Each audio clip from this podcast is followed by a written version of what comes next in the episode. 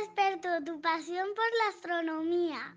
Siempre me interesó todo lo relacionado con la astronomía, pero creo que el punto de inflexión fue cuando vi por primera vez a través de un telescopio los anillos de Saturno, que me eché a llorar de emoción.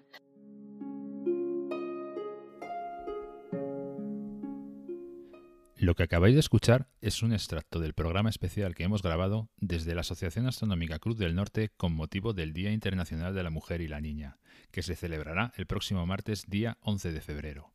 Desde nuestra asociación queremos hacer un homenaje a todas estas mujeres aficionadas a este peculiar hobby, reuniendo las experiencias de cada una y darles, de esta forma, la visibilidad y reconocimiento que sin duda merecen.